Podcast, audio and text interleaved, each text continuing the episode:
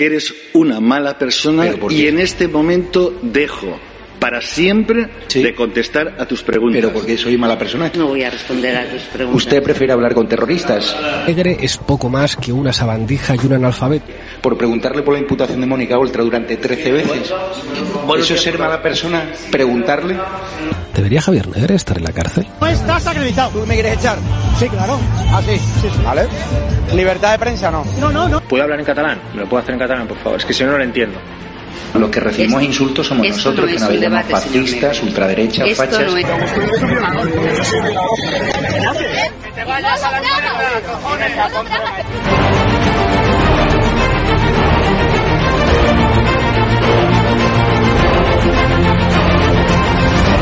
¿Qué dinero te da el gobierno español? Dos mil.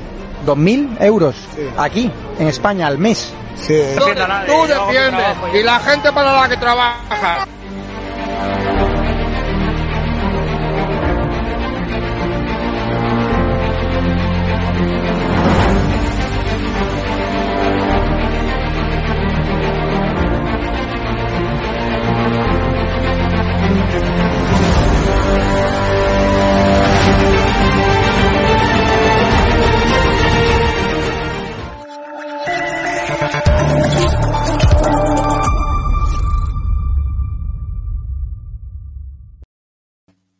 Muy buenas espectadores de Estado de Alarma, bienvenidos a Contra el Eje del Mal, el espacio que semana tras semana analiza en compañía de Germán Terz, bueno, pues asuntos eh, sumamente interesantes de la actualidad española y de la mm, actualidad también internacional. Tenemos aquí ya a Germán, a quien vamos a saludar. Muy buenas, Germán. Hola, ¿qué tal? Un saludo a todos. Estupendamente. Eh, Germán, eh, creo que estás viviendo muy de cerca, porque estás en Extremadura ahora, eh, toda la situación de los incendios que, bueno, que Sánchez y toda, digamos, la corte suya de terminales mediáticas están diciendo el cambio climático, el cambio climático. Nah, yo creo que estoy viviendo como todos los españoles, pues con angustia el ver que se queman, que se queman los bosques, con, con, con tristeza y, y, realmente con pesar ver las víctimas, las víctimas que ha habido en, en, estos, en estos incendios y combatiendo los, los incendios de brigada y los golpes de calor que está viendo, etcétera, etcétera. Por supuesto que estamos lamentando, lamentando todo esto y lamentando cómo hemos llegado a esto, pero hay que tener mucho cuidado porque estamos viendo también cómo se manipula vilmente lo que, lo que está sucediendo para volver a llevar agua a los molinos de las mentiras y de las manipulaciones de aquellos que lo único que buscan son diversos pretextos ¿eh? así por eso nos pintan los mapas ahora de rojo con las mismas temperaturas que nos los presentaban en, verde hace, hace unos años ¿no? nos pintan de rojo y, en, las brasas como si cayéramos todos en las brasas en todo, en todo el momento que encendemos la televisión nos ponen así los mapas porque tienen planes, tienen planes de tenernos en permanente agitación y en permanente miedo, porque realmente se acaba, se acaba el mundo, el miedo a, a, a ellos, ellos tienen el, pretexto ideal. Y dicen, vamos a salvar el planeta y para salvar el planeta todo vale. Y todo, entre todo, está, por supuesto, el subir los impuestos, el inventarse, e inventarse nuevos impuestos y sobre todo después inventarse nuevos controles, que es realmente en lo que están todos, están todos ellos. Es decir, es alimentar esta especie de angustia climática, esta alarma permanente para hacer realmente tomar las medidas, eh, las medidas que se les antojen. Y todas las medidas son siempre en la misma dirección. Es decir, en restringir nuestras libertades, en restringir, recortar nuestros derechos y en subir los impuestos para que ellos hagan con eso lo que les apetezca. Sabemos, vemos eh, lo, que, lo que está haciendo el, el eh, felón de Sánchez antes de sus, con sus posados, etcétera, etcétera, pero sobre todo con eso de decir que el cambio climático mata, ¿eh? Cuando eh, él acaba de llegar, ha usado para un viaje, para un viaje eh, en las, a, a 200 kilómetros y a 300 kilómetros de Madrid, ha utilizado el helicóptero, el helicóptero, el Falcon y una flota interminable de coches con la que anda, con la que anda por ahí. Todo ello movilizado para el Señor. Y después nos habla él del cambio climático y nos dice que bajemos el aire o que, que, bajemos la calefacción y, y, y, no, no, no pongamos el aire, el aire acondicionado. Realmente lo que están intentando es otra vez tratarnos como imbéciles y como súbditos, eh, cuando lo que, de lo que se trata es de que no se ha hecho caso al campo. Eh, el campo está ninguneado, despreciado, y yo lo veo permanentemente en la Comisión de, de Medio Ambiente en el Parlamento Europeo. El, campo está ninguneado por una serie de listos políticos que ponen reglas y reglas. Ayer lo explicó, Buxadel lo ha explicado de una forma magistral eh, en, la, en, la, en, la, conferencia de prensa que, que da los lunes en, en, la sede de Vox. Eh, o sea, cómo realmente han hecho un chiringuito en el cual controlan, cuando en España había un icona y había un ministerio, eh, que había uno con una ley para toda España, Hoy hay 17 leyes con centenares de disposiciones y de artículos, pero que al final llevan a lo mismo, a que controlan el campo quienes no saben del campo y quienes utilizan el campo para sus propios beneficios, que no tienen nada que ver con el campo, que están en la ciudad, están en los despachos políticos eh, y están en los pesebres de la capital. Eso es lo que está pasando y de las diferentes capitales, de los diferentes reinos de taifas, eh, de estos estaditos que hemos ido haciendo para que haya unas castas políticas en, los, en, las, en las regiones eh, que vivan, que se hayan, hayan hecho unas réplicas eh, del Estado para multiplicar el abuso. Eh, estamos en una situación en que los hemos visto como los agricultores, como la gente de campo en, los, en la sierra, están desesperados porque no les dejan hacer nada de lo que ellos saben necesario para aumentar la seguridad y para mantener el bosque y para mantener el, el campo en, en condiciones. Y todos son decisiones tomadas por urbanitas ideologizados que nada tienen que ver con el campo. Y eso es un desastre, eso es un desastre que estamos pagando, que estamos pagando muy caro cuando suben las temperaturas y cuando hay un año de, mucha, de, de, de, temperaturas muy altas o dos años de temperaturas muy altas o quizá eh, eh, con, con quiero decir que no se, no se trata aquí de negar que haya, que haya movimientos dentro de lo que es, son las tendencias dentro de, el clima, pero todas estas invenciones que llevamos sufriendo desde los años 60, ¿eh? desde los años 60 nos auguran que iban a desaparecer, para los años 80 habían desaparecido las playas en, en el continente, para el, para el año 90 habían desaparecido los polos, eh, los polos de, de, del globo.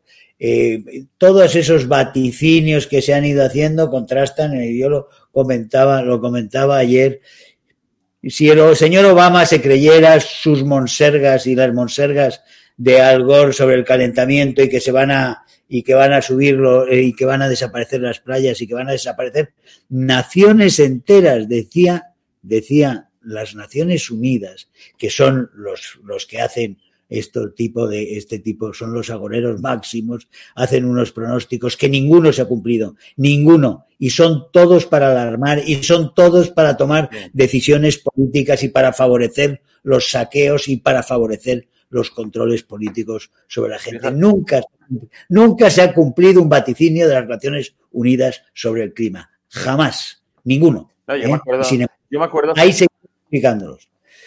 Sí, no, yo de hecho me acuerdo en los años 80, yo que era un crío, eh, de leer que decían que para el año 2020, para el año 2020, la comunidad valenciana sería todo un desierto como Almería. Y, bueno, y aquí estamos pues bueno, pues igual con la misma vegetación que había entonces.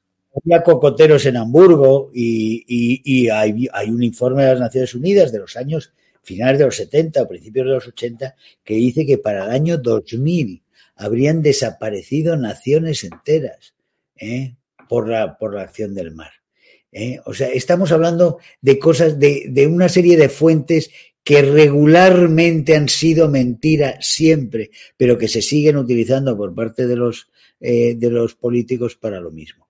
Y, no, no, no, no se siguen, sino cada vez de forma peor, porque en este momento, por supuesto, hay una acción global coordinada en la cual tenemos el Pacto Verde en la Unión Europea, que es un, que es un plan de ingeniería social absolutamente leninista, pero, pero no de cinco años como los leninistas, sino abierto en el tiempo para siempre. Un plan de, de, de, intervención y de injerencia permanente en la vida de la, en la vida de la gente.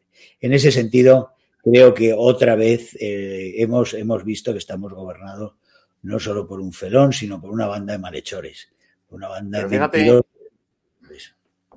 Sí, Germán, no, además, en la línea de lo que tú estás diciendo, yo estoy recordando cómo hace cosa, justo antes del tema del, coronavirus, coronavirus que nos encerraron, se produjo el famoso este temporal Gloria, que porque murió, bueno, pues murieron 20 personas en el Mediterráneo, hubo muchas inundaciones y enseguida apareció eh, todo, eh, todos los progres con su coro de activistas y escribanos para trazar esa relación directa entre Gloria y el cambio climático. La culpa entonces de todo era del deshielo en el Ártico, de Trump, porque todavía estaba Trump, de los negacionistas y cualquiera que se cruzara por delante. Eso sí, con la excepción de los alcaldes o gobiernos autonómicos socialcomunistas que no habían movido un dedo para evitar los daños humanos y materiales del temporal, como está ocurriendo ahora, que no han hecho su trabajo, pero todo es el, cambio climático, en lugar de pues asumir responsabilidades convirtiendo los bosques en bombas de combustible porque no dejan, no dejan entrar a por no dejan recoger las piñas. Están, está viendo, están denunciando casos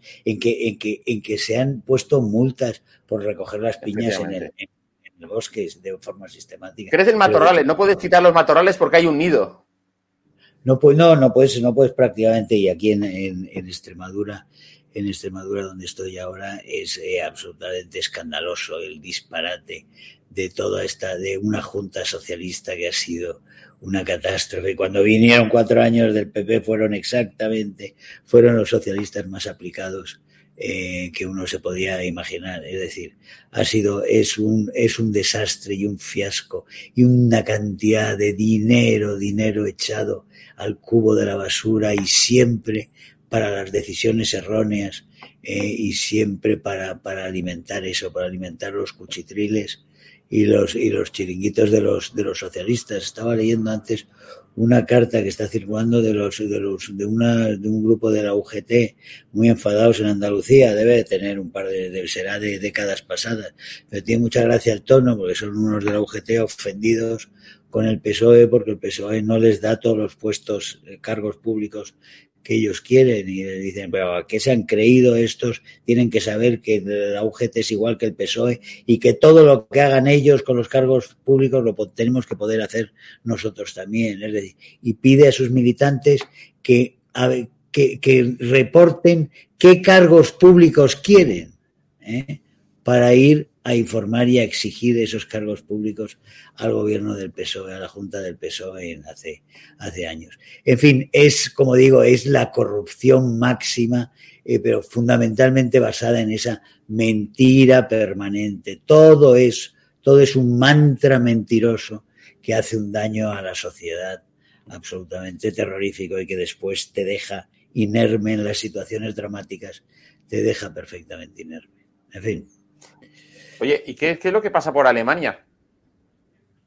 En Alemania, en Alemania pasan bastantes cosas, pero sobre todo ah, últimamente eh, lo más grave que ha pasado es un artículo que publicó anteayer el canciller Olaf Scholz en la Frankfurter Allgemeine, que es un artículo que, claro, aquí en España no se ha enterado nadie, pero que desde luego yo he puesto un hilo en Twitter, pero que en otros sitios en Europa ha puesto los pelos de punta y, es que viene diciendo él que ha estado saboteando el esfuerzo el esfuerzo bélico de Ucrania de, defensa eh, ucraniano igual que lo han hecho Macron, o sea, el eje franco-alemán está sufriendo un gravísimo desprestigio en toda Europa precisamente porque los dos han estado ayudando indirectamente a Putin con la esperanza de que Putin controlara Ucrania eh, y la cosa se resolviera de esa forma. Es, no hay otra forma de explicar cómo realmente han bloqueado el suministro de armamento, etcétera, etcétera. Y los demás países lo han visto. Y por eso el desprestigio de los, del eje franco-alemán. La respuesta es que el llamamiento del señor, del señor eh, Scholz a que en la, tenemos que unir la Unión Europea eh, en un, en un eh, es una unión geopolítica que tenga una opinión, una opinión unida y que no se puede permitir, no se puede permitir disensos. ¿Eh? porque la seguridad en la situación actual, con Putin, con la amenaza terrorífica de Putin, ese Putin que en secreto han estado favoreciendo eh, y que durante décadas han facilitado tanto el SPD como agentes claros de Putin, que era Schröder, que trabajaba para Gazprom, directamente, públicamente, pero como Steinmeier y el propio Scholz y todos los demás de la orquesta socialdemócrata en Alemania, que han sido poco menos que agentes directos, todos ellos, de Rusia durante todos estos años. Y la señora Merkel, que no ha tenido nada en contra de todo ello. la señora Merkel, para, para socialdemócratas, ella. Eh, que cogía los votos cristianodemócratas, los votos del centro derecha, para hacer una política implacablemente socialdemócrata.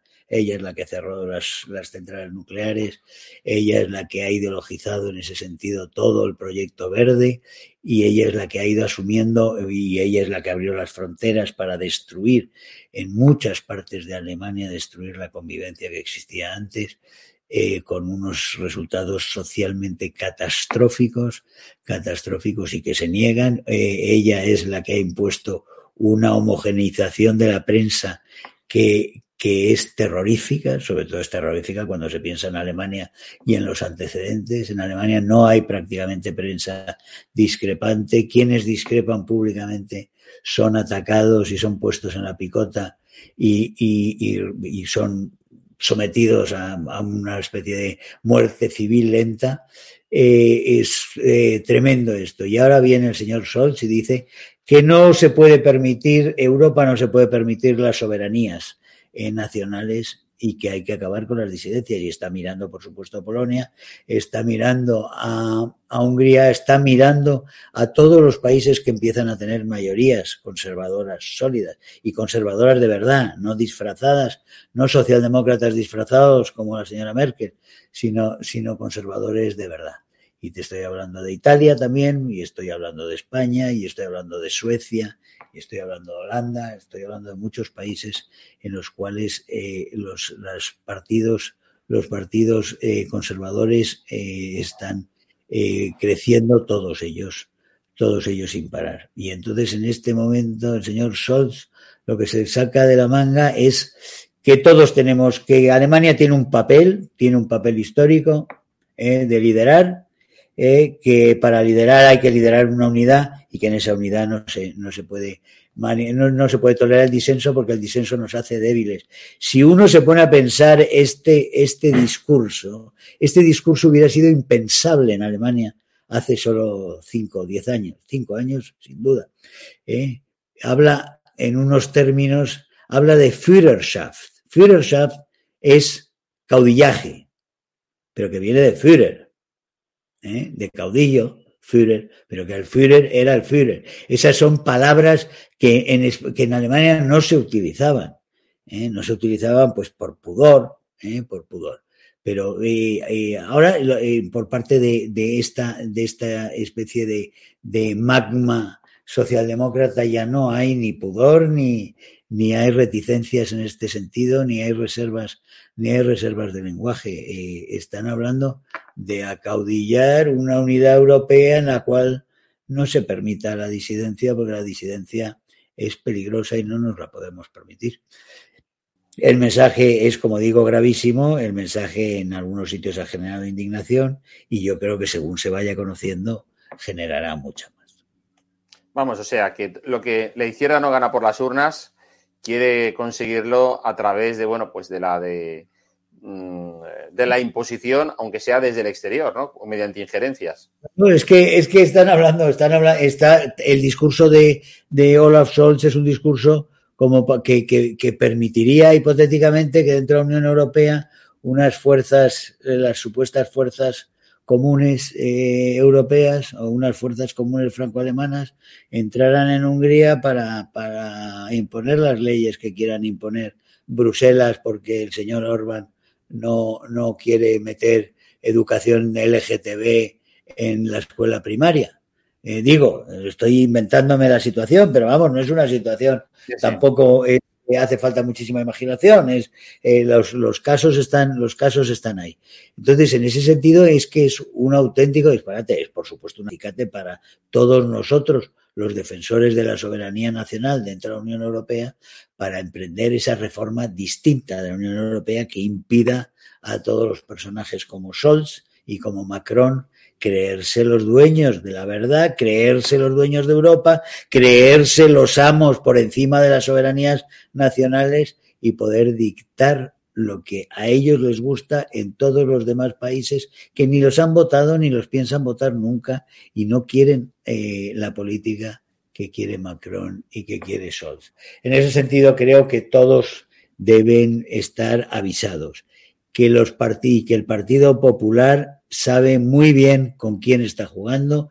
El Partido Popular es el partido que, que, está con la CDU, que bueno, ha sido más bien un peón de la CDU en la, en la Unión Europea y, y está con ella en este, en, este, en este proyecto. Y este proyecto es un proyecto absolutamente disparatado, contrario a las libertades, pero además absolutamente contraproducente para los intereses, para los intereses de los españoles, porque siempre primabará los intereses de los más poderosos, que no somos nosotros. Efectivamente. Bueno, pues seguiremos al tanto, Germán. Muy bien, pues oye, pues un, como te digo, hay que estar muy, muy atentos porque el mal no descansa. Sí, sí, no se va de vacaciones, desde luego. No se va de vacaciones, no. Un abrazo bueno, muy pues fuerte. Un abrazo grande y hasta la semana que viene. Hasta luego. Adiós. Bueno, pues eh, la opinión de Germán Terz en Contra el Eje del Mal. Eh, volveremos la semana que viene para seguir analizando más temas de actualidad en compañía del eurodiputado de Vox eh, y periodista Germán Terz. Muchas gracias por vuestra atención, que seáis muy felices a pesar del gobierno. Hasta luego.